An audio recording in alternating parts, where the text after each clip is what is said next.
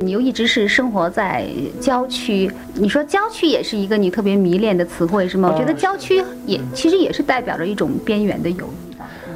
嗯，是是，这个可能跟我小时候的生活有关。其实我在上海住过很多地方，从东搬到西，从这儿搬到那儿的，住过十几处地方。那么郊区呢，同时这个也不仅仅是一个地理的概念，同时我觉得也是一个精神上的概念。就像你说的那种处在一个边缘呐。我记得英国有一个小说家格雷姆格林，他的有一部书哈，我曾经也写到过。嗯，其实我觉得他的郊区的概念是宇宙的郊区的概念。更远。这个迷恋着郊区生活的人是上海作家孙甘露。在上世纪八十年代，他因为《呼吸》《访问梦境》《信使之函》《忆秦娥》等作品，成为中国先锋派文学阵营中最锐利炫目的一位，以至于连王朔也感叹，他就像是上帝按着他的手在写，使我们对书面语重新抱有尊敬和敬畏。而在生活的相当一部分时间里，他居住在上海这座城市的郊区。他说：“随着城市的扩展，我与那个所谓中心的距离变得越来越模糊了。郊区是我灵魂中的另一个词，一如加缪说的，我又听到了郊区的声音。”因为人们观察世界，通常取决于他的立场和观点啊。有的人也许每天就想着他门前的这十五米以内的事情，当然这没有什么不好，我不是在贬低这些人啊。这就是每个人自己所选取的。那你想的呢？我想的可能就是虚无缥缈的东西比较多一点吧，也就是更远一点吧，就是太空外太空啊，当然没有，这不是基于我对他的了解，而恰恰是基于我对。他们的不了解，嗯，基于一种恐惧，或者说是一种隐秘的一种渴望。就你刚才说的，曾经我读过他的一本传记，书名叫《无穷的探索》。他就是人小时候嘛，都会这个对太空啊有一种幻想，就会问，他就觉得如果说宇宙是有边界的，那么他说这个，那么这个边界之外是什么？他说，如果说宇宙是没有边界的啊，那么这个无穷无尽的是又是人的这个想象。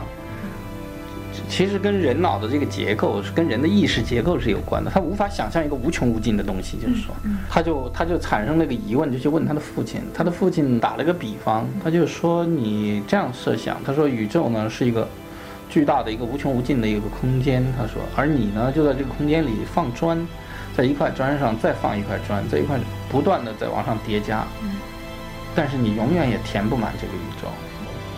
所以说，你我有我如果想拆谁的信的话，也许是拆 拆一封外太空的什么一个破获这样的一个讯息，或者说，是可能我觉得更有愿望。嗯，听众朋友，大家好，这里是山东广播电视台小凤直播室，我是小凤。翻开孙甘露的最新长篇谍战小说《千里江山图》，我很意外，郊区一无所踪，整本书十八万字。郊区这个曾经属于他的关键词没有出现一次，这个在世俗和灵魂两个方面都处在边缘的和缓缓移动着的作家，出人意料地抛开读者对他的所有记忆和想象，如评论家毛尖儿所说，立地成佛般的扔下了所有过往装备，所有过往的情和爱。他的新男主用截然不同的速度行走江湖，逆流而上。只是孙甘露小说史中的新人，忧郁的先锋派小说家和诗人，突然变成了动词的巨人。而他笔下的主人公，也从阡陌君子、鱼色少年，变成了上世纪三十年代战斗在大上海敌后心脏的一群勇敢坚毅的理想主义者。他们在与特务、叛徒、刽子手们的赛跑中，执行一项危险的绝密计划——千里江山图。我想找一幅宋画，那可不好找。受人之托，找不到也得找。那您说说看，是哪一幅？千里江山图。哦。你打开窗，朝外面看，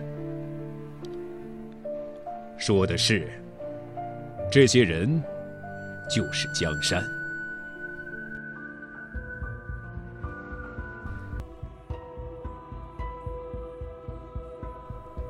我怕你有一天突然不见了，就像水进了大海。那你面对大海，就能看见我。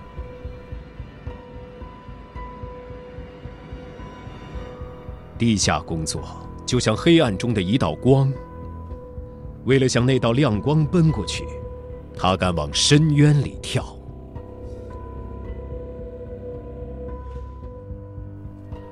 有些秘密使命，注定要孤独的完成，而那必要的忠诚，也注定要用怀疑来掩护。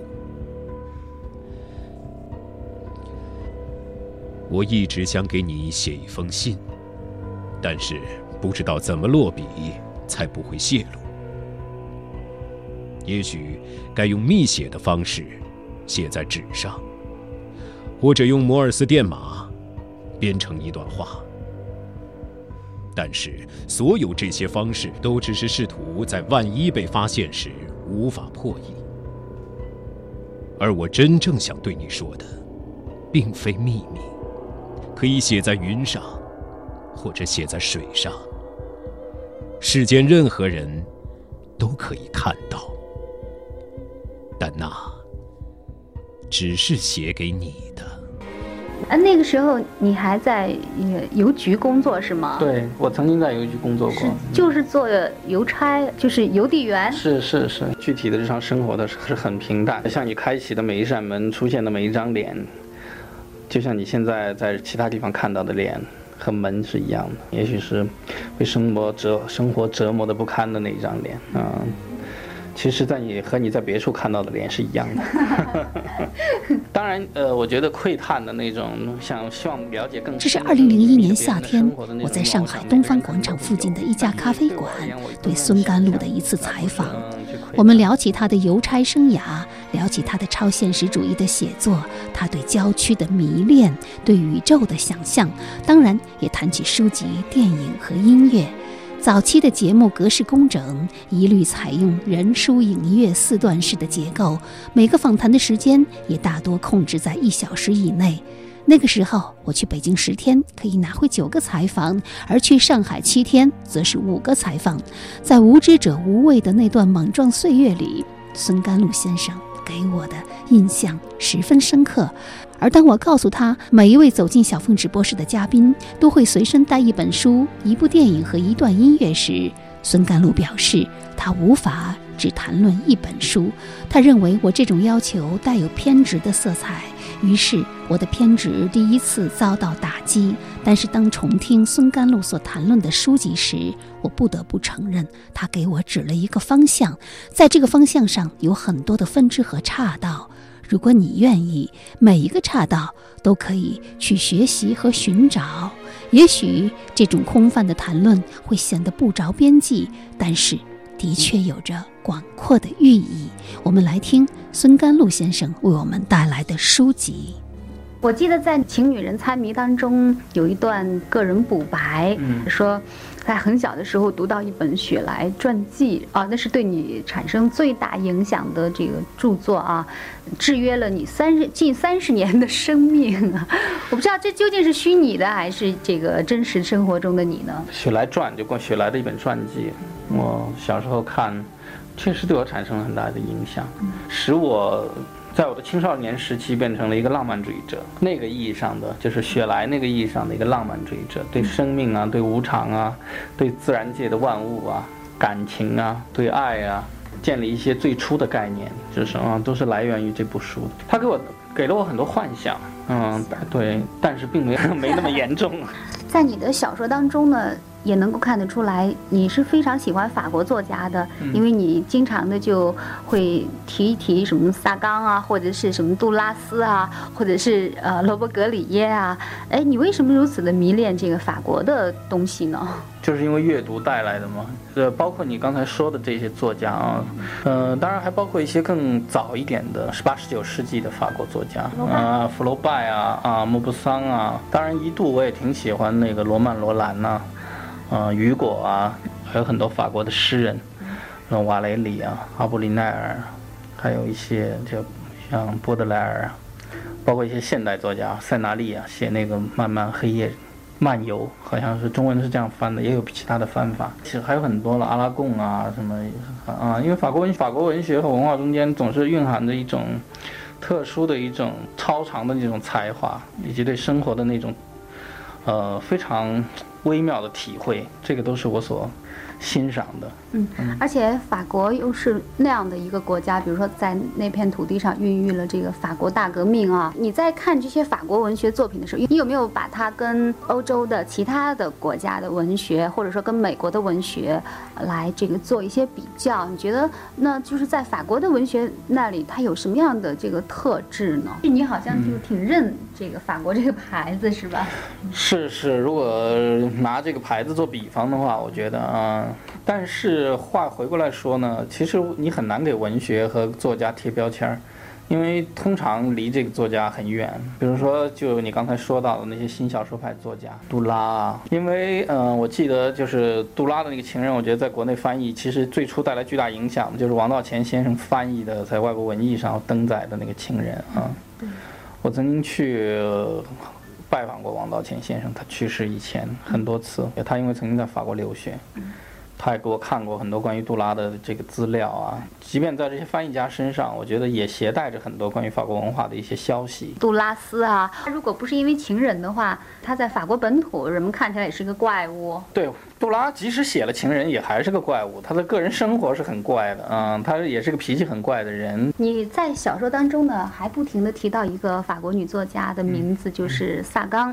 我记得在《请女人猜谜》当中呢，你就。好像就提到了这个萨冈的小说，以及他小说中的那种所谓不道德的爱情啊。嗯，你对他有什么印象？嗯，他小说很好读，是一个是一个畅销书作家啊，而且有写载了很多当代法国的这种，当然也是几十年前的了，那种法国生活、法国年轻人的生活、他们的想法。嗯，我看过他很多书，大概有五六本吧。作为一种轻松的读，我觉得相当不错。嗯。我昨天呢，刚刚在上海书城买了一本罗伯格里耶的作品集，是《嫉妒》，跟去年在马里昂巴，去年在马里昂巴是他的一部这个影片的剧本啊，嗯，然后因为我是其实呢知道罗伯格里耶也是在你那个《请女人猜谜》当中，呃，你好像非常喜欢嫉妒，而且你还。呃，拦住十个人，那我现在已经把你和小说中的那个 主人公混起来了啊！拦住十个人，问他们是否喜欢嫉妒，结果那个没有一个人说喜欢。但是你自己，比如说呃生病的时候呢，没事儿了，就会按照小说当中提供的这个房间的位置，然后自己做一张图，结果还发现有一个道具是无论如何摆不下的，是否真有其事呢？这么说吧，我阅读有时候偶尔会有这样的。就是一种游戏的一种心态，按照一个作品中间的呃所描绘的这个地点呢，呃以及这个环境啊，我试图在纸上把它具体的复原出来，但这是只不过是一个游戏啊，呃，但是我确实具体做过这样的事，就像纳布科夫曾经在他的小说教程里说到那个托尔斯泰的那个啊，这个安娜卡列尼娜啊，他说曾经说安娜坐火车，他说。他对车厢上里边内部的装饰的描绘，比如说窗帘啊，呃，什么各种各样的这种装饰品的这种描绘，他说这个东西就小说而言，他说它的颜色、质地、图案，我觉得，他说比远远比当时呃在莫斯科或者在彼得堡发生的什么政治事件对这部小说要来的更重要。那么我觉得其实呃有兴趣的读者，我觉得不妨可以。做一点这个游戏，你如果通过文字的触动，你的想象，你个人试图去复原这个东西，我觉得也是一件很好玩、很很有意思的游戏。我就觉得增进你对这部书的了解。那关于《嫉妒》这部小说，它究竟是一部什么样的小说呢？啊，我这个已经读了很多年了，现在印象已经有点模糊了。我最近正在看另外一本书，就是那个叫《小说的政治阅读》，这也是研这本书就是研究。嫉妒的啊，我是当然是一部文艺理论的书啊，但是我试图通过这部书 来换重温对我当时对阅读嫉妒的那些记忆啊，什么另另外来加深对这部书的理解啊。呃，罗伯格里耶像他这样的一个作家，就是他在法国文坛是一种什么样的地位？呃，我对法国文坛我很难说什么话，这个我觉得就像你要中国的媒体愿意做的事儿，就是一个小说排名啊，或者一个排行榜啊什么啊。这我干不了，我做不来这个事。米兰昆德拉现在也是在法国，而且也改用法语来写作了。呃，嗯，米兰昆德拉无疑也是一个很好的作家，嗯，尤其他这个曾经这个捷克的背景啊，使他对中国的读者来说就更添了一层特殊的含义。我觉得这好像也是一个世界性的倾向，就是一些移民作家从不同的语言跑到另一种语言中去的。比如说，还有一个在英国的，现在一直也是流亡多年的，叫这个原先印度裔的拉什迪，曾经被下令要去追杀的那样的一个作家。是是是，嗯，他其实是一个跨种族的这种写作，就是是一个移民写作。这是一个非常出色、非常优秀、非常聪明的人啊，他的写作啊，嗯，可以说每一页都充满了这种精彩之处，但是可能因此而显得。太聪明了，好像这个呃，对他的那个追击令已经已经撤销了，是不是？好像有这样的说法，嗯，啊，更早一些也有一些，比如说这个曾经的一个波兰裔的叫。康拉德，约瑟夫·康拉德，嗯，他是用英语写作的。他那个据说是他是个水手嘛，在海海上生活了很很久，嗯，据说是口操法语，手写英语，就是那种也是使用不同的语言的。据说孙甘露把康拉德的作品当做当做什么朗诵课？当然，我挺我挺喜欢阅读的。有时候作品默读和你诵读出声来，可能获得的感受有一点不一样。嗯，嗯，仅此而已。你你对流亡文学这个现象也很关注吗？那种静。肉体的移居、移民和这个精神上的移居，我觉得这种现象从古到今无时无刻都在发生。有的人可能人在此地，但是他精神上已经早就移开了。呃，当然更多的人可能是受的这个双重的煎熬，就是啊，从一种文化到另一种文化里面去生活、写作、思考，我觉得会带来很多精神上的问题的。啊，这这种困惑呢也很难解决。这种阅读，嗯，他们对你的写作究竟有什么样的影响呢？嗯，我觉得影响通常是一种弥漫性的，它是。非常缓慢的，然后在你不知不觉中，通过一些呃，甚至是不为你自己所察觉的那种方式来影响你。它它会影响你的经验，也会影响你观察事物的方式，然后也会影响你的记忆。那么人的写作通常是由这些元素所组成的：经验了、回忆了，呃，感知事物的这种方式了，以及对事物的热情了。嗯，通常就。不外乎这些吧，就是嗯，我想这它是一个比较潜在的那种，嗯，它不是某一部书、某一个人那么明显，在某一天早上哗一下就影响了我，不是这样的。那么你最近最感兴趣的一位法国作家是谁？呃，我前不久刚看了一部书，就是也是陈彤他们出的，跟那个午夜出版社出的一个中文版的，叫。呃，我走了。呃，他作家名字翻成中文好像叫艾什诺兹，写一个画商。嗯，画商他为了这个，他听到这样一个消息，当然个人生活也很不幸了，就是啊，就是反正也私生活也挺挺麻烦的，就是那种有很多不如意啊什么。他是开画廊的一个人，然后呢，他听说呢，好像在这个北极啊，在爱斯基摩人的居住地有一艘商船在那儿。好像是很多人在那边打捞，说这个商船上有很多珍宝、艺术品什么的。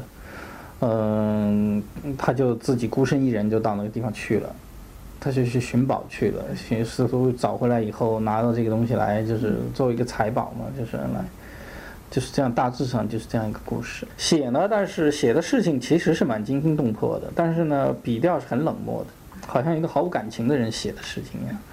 所以说，这个这个叙述的这个方法，我觉得是对这部书的意义，我觉得是至关重要。我曾经还为这部书写了一个书评，要抓住这个无法抓住的世界。你自己平常的时候有没有这种想要去抓住无法抓住的世界这种感觉？因为我觉得你做这个评论，既是你对这个书的评价，我想肯定也是你自己对世界的一种一种认识。但是我觉得这是不仅是我个人，我觉得现在很多人可能都会有这种感觉。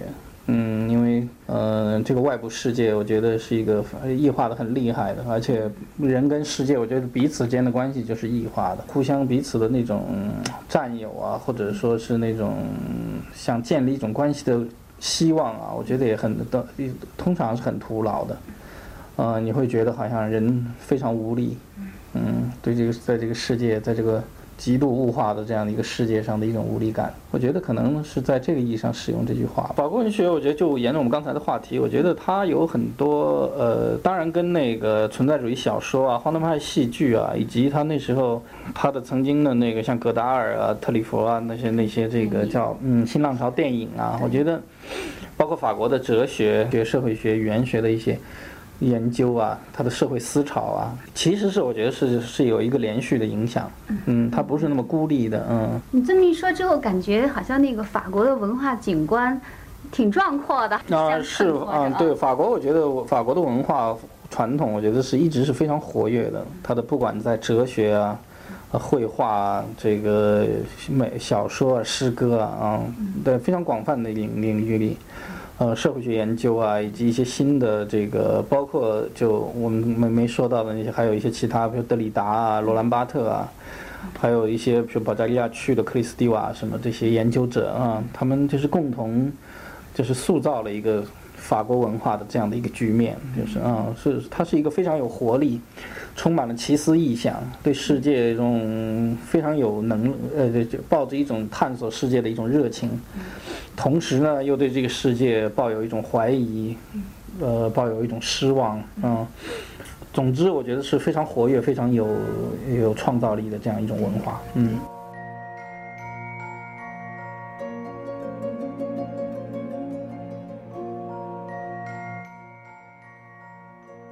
因你好忧愁一举成名的弗朗索瓦萨冈，因情人而永恒的玛格丽特杜拉斯，因诗篇而遭追杀的鲁西迪，因水手生涯而将写作定位于海洋的约瑟夫康拉德，获得龚古尔文学奖的让艾什诺兹，法国新小说派的首领罗伯格里耶，在和孙甘露的交谈中，每一个名字都疏忽闪现。但是，倘若想抓住这些无法抓住的名字，你可以把这当成一个索引，去法国文学版图中按图索骥。而在这一次口述史的整理中，我似乎也听到时间的流水哗哗在耳畔流过。比如那个曾经受到过死亡威胁的作家鲁西迪，二零二二年八月十二号受邀在美国纽约西部某学院进行有关艺术自由的演讲时，被一名男子突然冲到台上实施袭击。还记得那一晚，我听到这个消息无比震惊，立刻去下单了他的两部小说《佛罗伦萨的神女》和《摩尔人最后的叹息》。如今他一眼失明，一手残疾，还在养伤恢复中。而另一位孙甘露先生提到的法国电影导演戈达尔，也于今年九月十三日辞世，并非死于病痛，只是精疲力尽，选择以安乐死结束生命。这一独特的戈达尔式的告别，也令影响了整个世界的法国电影新浪潮派彻底淡出了历史的舞台。那么，孙甘露为我们带来的又是一部怎样的电影呢？稍后，请您继续收听《人文口述史》小凤直播室。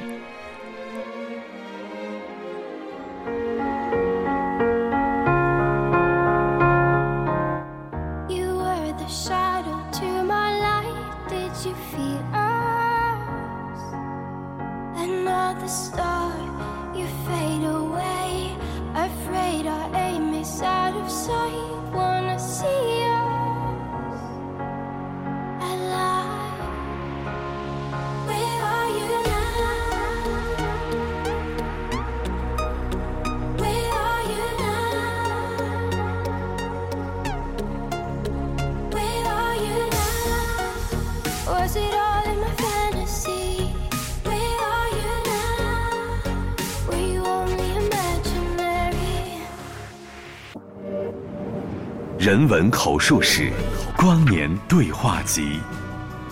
小凤直播室，源于一九九九，为声音插上思想的翅膀。Weavers. In Avdela, a Greek village, 1905. The first film made by the brothers Miltos and Yanakis Manakis. The first film ever made in Greece and the Balkans. But is that a fact? Is it the first film? The first gaze? 在柏拉图对话录中，苏格拉底教导后来成为雅典传奇将领的少年阿尔西比亚德，为他阐释德尔菲神谕：认识你自己。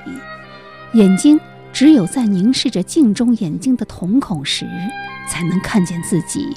所以，灵魂也只有在凝视自身所蕴藏的真理时，才能了解自己。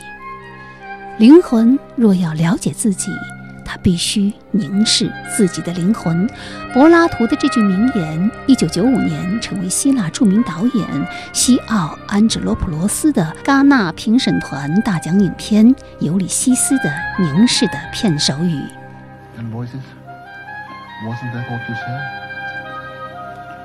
fog. I sensed it. In this city, the fog is man's best friend. Does it sound strange?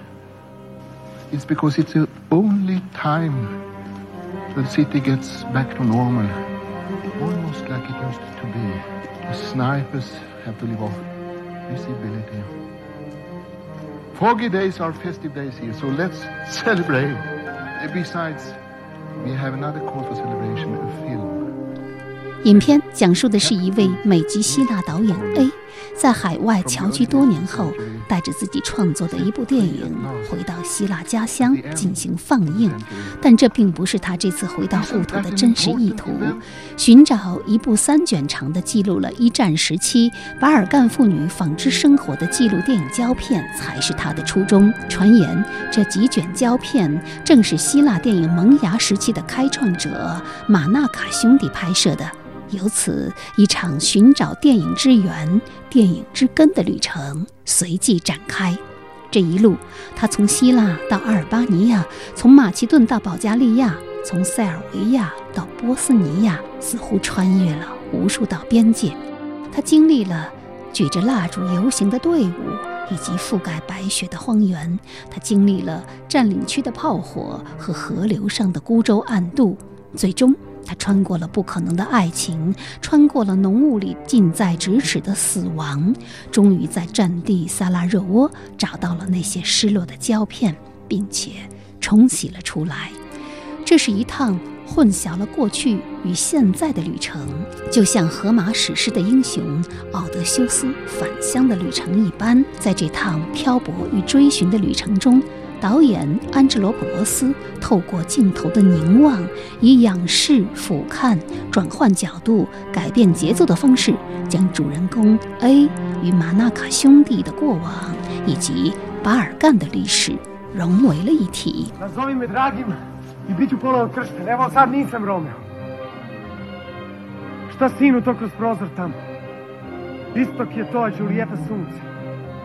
Izgrevaj sunce, jasno život uzmi za vidiv si luni bledo već i bolesne od jada što si ti.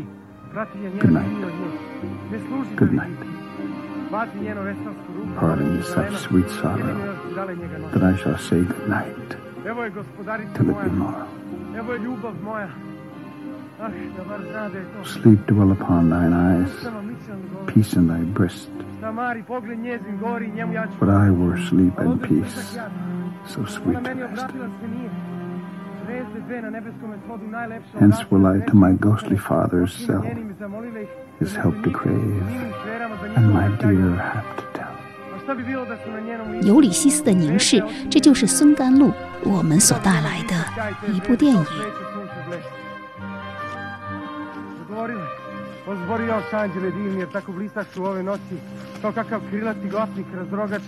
我记得你在小说里说，安东尼奥尼的片子给了你很多的启示。但是有一次你在网站做客的时候，你说你最热爱的电影大师是齐斯洛夫斯基。嗯，那今天你会我们选择哪一部影片？影片可以选择一部吗？嗯，安东尼奥尼啊，基斯洛夫斯基啊，我都是很喜欢的这个电影导演。当然，如果你要我现在选一部电影的话，我可能会选那个有一个希腊的导演叫安哲洛普洛斯，叫《尤利西斯的凝望》。啊，尤利西斯的凝视，凝视也翻成凝望。当然，这个可能跟更重要的，我觉得是其实是跟这个希腊的文化传统有关。就希腊人普遍的那种对他们传统的一种关注啊，他总总归会反复的咀嚼这个传统希腊文化给他带来的这种影响。嗯他这个希腊这个国家这个民族这个文化在今天的位置，以及它的这种未来的一种可能性，在当下的意义啊。包括当然，你说它肯定会涉及一些人生的一些基本的一些东西，爱啊、感情啊、死亡啊、幻想啊、梦啊，但是又是跟希腊的历史，嗯，又是紧密的结合在一起，跟希腊的人们呢，跟那种地中海的文化、那种阳光啊、海水啊，嗯，都是很有关系。他的电影我呃，当然很沉闷，但是很有意义，我觉得。希腊其实也是一个比较这个动荡的地方啊。嗯那么这部影片当中是不是这种？政治的背景那种含义也挺深的。呃，是它包含了一些这种因素吧。希腊在上个世纪，就是二十世纪这个五六十年代的时候，有过一段这个军事独裁的这样一个时期的。我不知道你。在中国吧，我说如果中国读者有印象的话，可能会记得有一个叫法拉奇的意大利记者，嗯，对，一个女记者很有名的啊，是她曾经写过，采访过邓小平，嗯，是是采访过世界上很多要政政要，她这个她有一部书，这个叫《男人》，也翻成这个人，是写就是写希腊的一个持不同政见者的，叫帕纳古利斯，啊，他曾经去采访他，后来跟他相爱啊。就是啊，这个非常坚强的一个非常有人格魅力的这样的一个一个希腊人啊，就是描写描写那段历史。那作为这个影片的背景，这个导演他好像是一个就是有着那种沉重的历史感，然后那种民族归属感的那样的一个导演啊，就是那个民族那个国家赋予他这样的性格。尤利西斯的凝视，他其实简单的说是，他是有一个有一个人，他发现了一部早期的一个。好像是斯拉夫斯拉夫裔的一个导演的一个关于早期本世纪呃不是现在不是本世纪了是上世纪初就十十九世纪末二十世纪初的一个导演拍摄的一部这个关于关于斯拉夫民族的一个什么电影一个记录影片就是研究那种民族的一个文化影片，然后他去这个这个人呢他去寻找这样一部影片的这样的一个过程嗯是大致简略的讲是这样。那么是不是在寻找的过程当中就发生了很多很多的故事然后揭开。了一层一层的啊，是，但是它并不是一个很戏剧性的故事，但是它揭开的东西是内心的东西，是他对这个事物的看法，对电影的看法，对那段历史的看法，以及对那段历史的描绘揭示出来的，对真相、对真实的一些看法。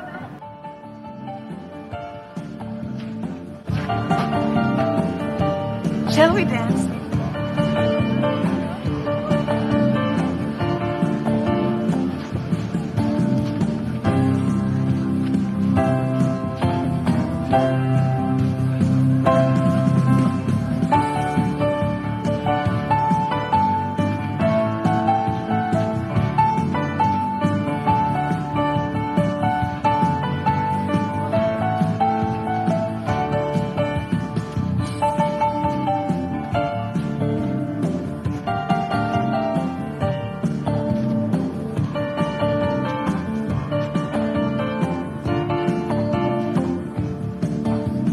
Something I should have dreamt of dancing in Sarajevo.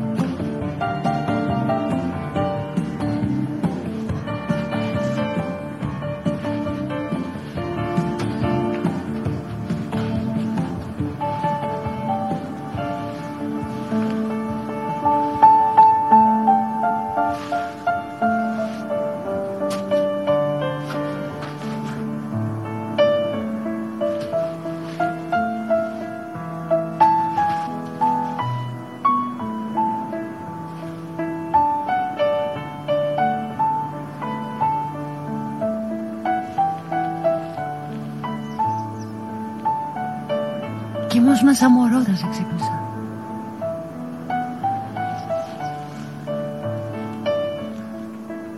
Θα με περιμένεις;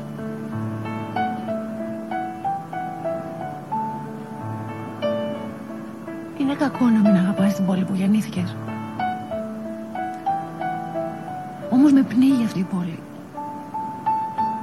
Βροχή και λάσπη το χειμώνα.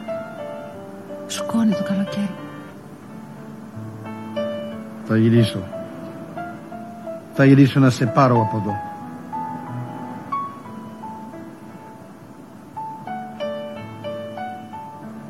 Ακούω το τρένο που έρχεται. Λίγο ακόμα. Μια στιγμή μόνο.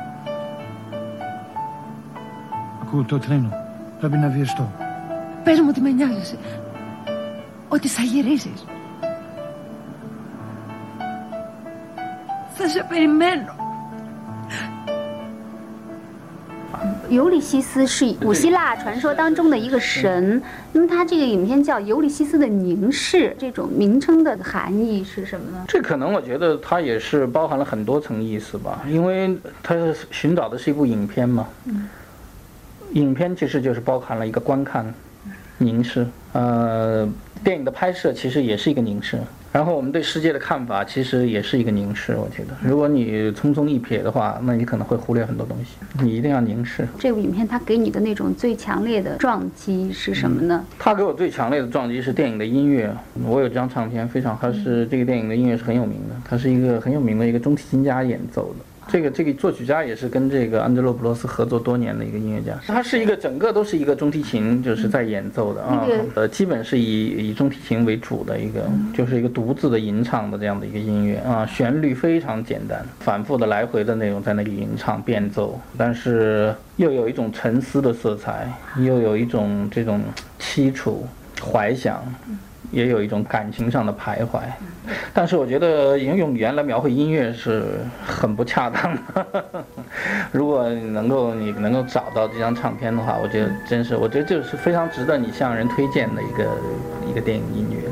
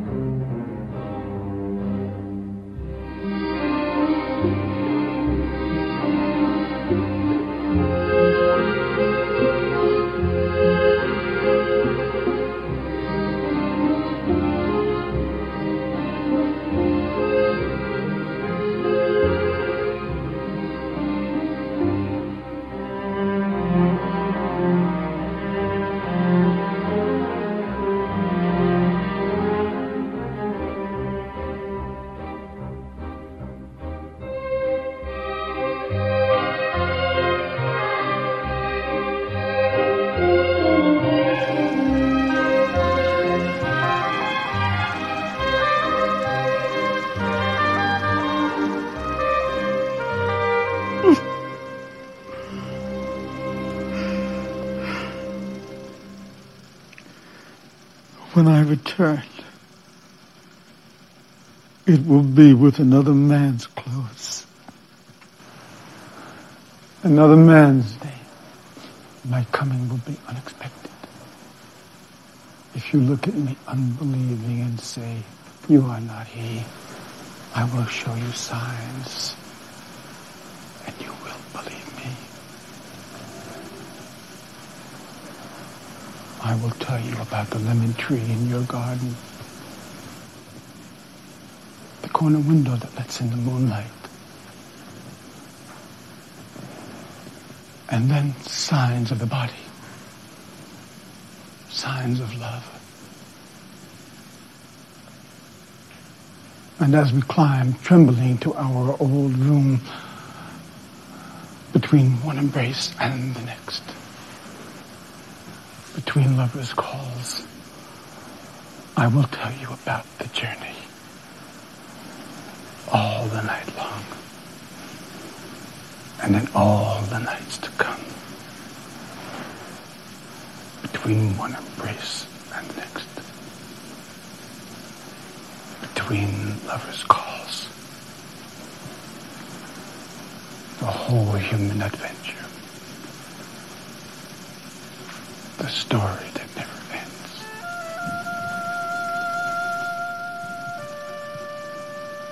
我回来的时候，就会穿着不同的衣裳，拥有不同的名字。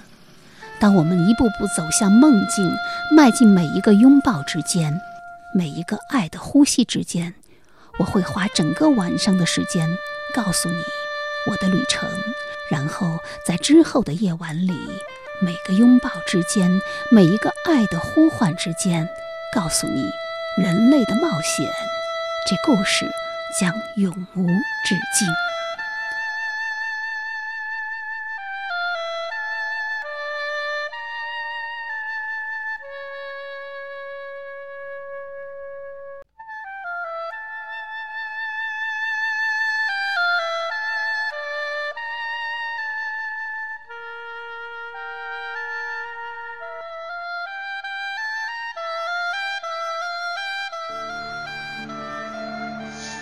就是希腊导演安哲罗普罗斯1995年戛纳评审团大奖影片《尤里西斯的凝视》。古希腊英雄尤里西斯漫长的归乡旅程，荷马史诗中的神明、巨人、海妖和女仙所隐喻的外部力量、外来诱惑和自身疑虑，在电影中变成了主人公 A 追寻巴尔干历史的艰辛路程。安哲罗普罗斯的镜头以娴熟的观看之道注视着巴尔干这片瓦解中的风景，承载的是电影诞生一百年来人类最激烈的纷争，而整个二十世纪的历史借由影像也成为历史记忆的一部分。谢谢上海作家孙甘露二十年前我们所带来的这部电影。在那之后，大约第十年，也就是二零一二年一月二十五号，希腊电影大师安吉罗普罗斯在去往他的影片《另一片海》的外景地途中遭遇车祸，不幸离世。而他作品中那些穿越时空的标志性长镜头，也成了永恒的凝视。那么，在孙甘露的最新长篇谍战小说《千里江山图》中，最富有电影画面感的又是一个怎样的片段呢？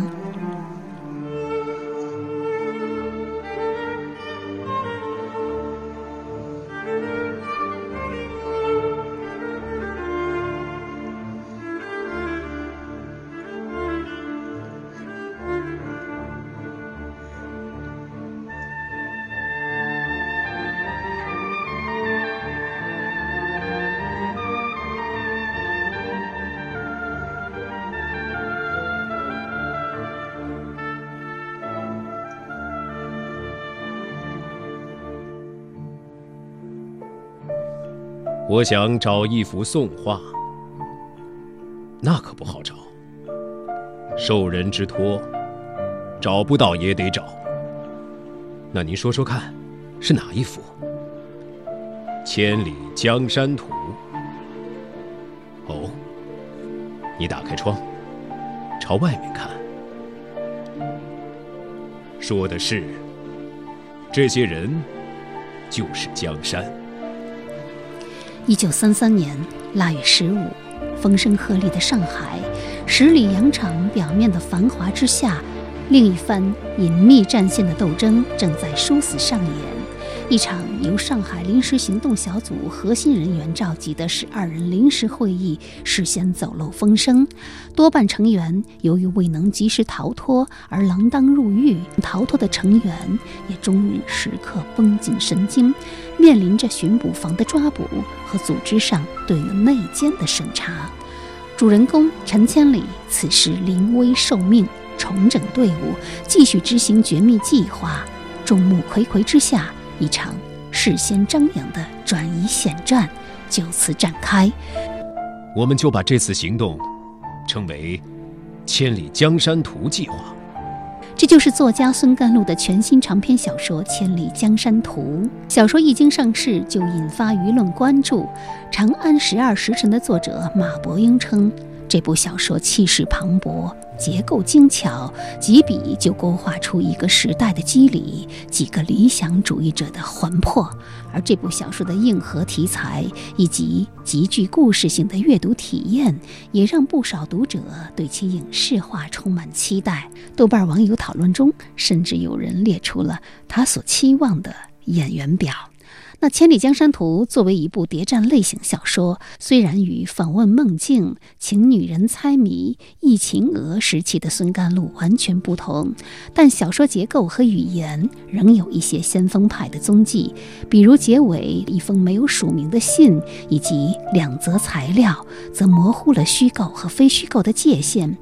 而材料一节选自保存在某省档案馆有关卷宗中的一篇未曾发表的口述记录，是一位关于千里江山图行动的历史调查研究者所了解的陈千里，读来犹如电影画面跃然眼前。一九七九年，我专门去了一次水利局，终于见到陈千里同。在这里加上“终于”两个字，并不是什么修辞。见到他，真的很难。说起那天见到他时的场面，还真可以说是富有戏剧性。那个时候，我们党正处于拨乱反正的重要时刻，每个中国人的脸上都充满笑容。所以，我一看到他，不能说没有一点惊讶。因为他好像对人并不十分热情，一点儿也看不出当年国民党统治最黑暗的时刻，他在对敌斗争中所表现出来的那种大无畏的革命精神，以及那种敏捷和智慧。之前我对那段往事做过不少调查，也看了很多解放后缴获的敌特档案，包括一些国民党军警特务在彻底改造好之后。提供的口述材料，但我一直都没有找到他的照片。读到后来，我才慢慢意识到，在当时中共地下组织是处于怎样的危急时刻。在短短的一个多月时间里，陈千里和他的战友们不仅查清了内奸。建立了一条从上海绕到广东、抵达瑞金的秘密交通线，还成功的营救了党中央重要的领导人浩瀚同志。这是需要多么大的勇气和智慧啊！明白这点之后，萦绕在我心头的一些疑团才彻底消除。我到了水利局，从门卫那里打听到陈千里在哪个办公室，就直接去找他了。我以为进了办公室，只要说一句“我找陈千里”，他自己就会站出来。但他不在办公室，有老师告诉我，他可能在会议室。到了会议室门口一看，里面并没有人，会议室空空荡荡，上方横七竖八拉着很多绳子，绳子上挂着刚写好的标语，在晾干。我看里面没有人。就叫了一声“陈千里同志”，窗开着，只有风呼啦啦吹动标语的声音。我又叫了一声：“陈千里同志在这里吗？”仍然没有人回答。我估计里面没人，但又忍不住想进门看个究竟。结果远远看见会议室前面靠窗有一个人，正趴在桌上用毛笔写大标语，很大的纸上一次只写一个字。我走近一看，他正在写一个“践”字，实践的“践”。我就问：“陈千里同志在这里吗？”那老人不回答我，继续写他的大字。我找陈千里同志，他写完最后一笔，慢慢抬起头，又慢慢直起腰，放下笔，把纸往桌子里面挪了挪，然后转过身，望着我。我找陈千里同志。我客气地说：“其实心里有点恼火，因为他那副样子好像就是故意的。”他仍然盯着我看，一句话都不说。我想他年纪大了，可能反应迟钝，便等着他回答，也站在那里不动。两个人就那样面对面站了至少有一分钟，然后他说了一句话，其实就是两个字：“是我。”我心目中的陈千里不是这个样子。后来想想，那一次采访，我其实并没有从陈千里那里得到过什么新材料？他的沉默，很可能是一种长期自我约束、自我训练的结果。我读了一些有关他的档案，都是从国民党中统局缴获，或者特务队的。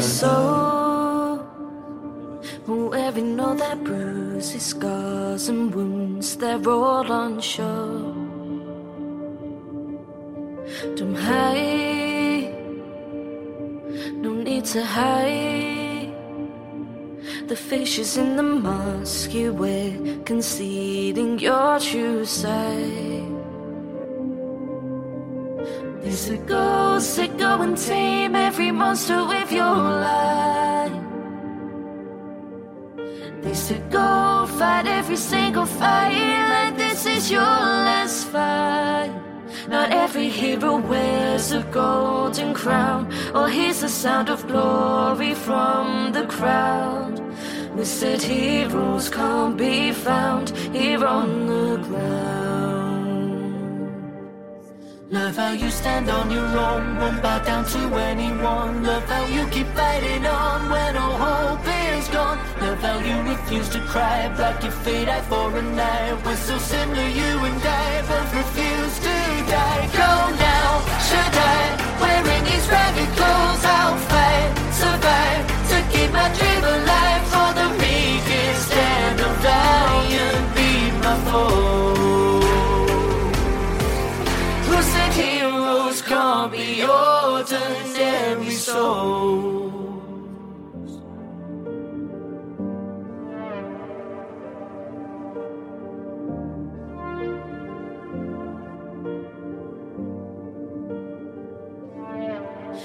Say grow the seeds of your demise now have already been sown. Before you know, your head is hanging low, your friends end up in a row. No matter how much rain and winds may blow, still we will make a stand, all alone. Who said ordinary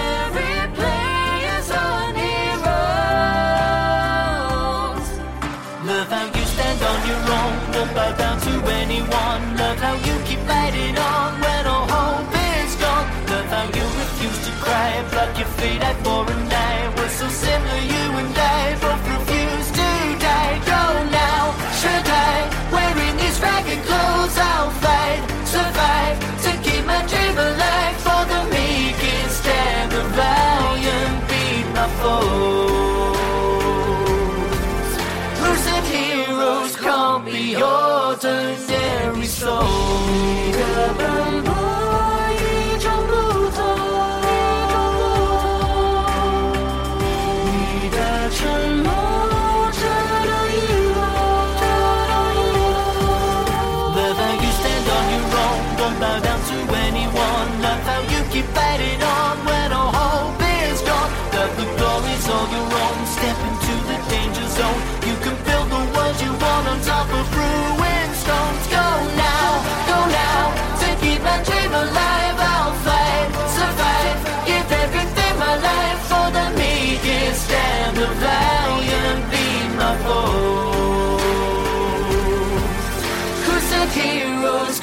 be yours and every soul.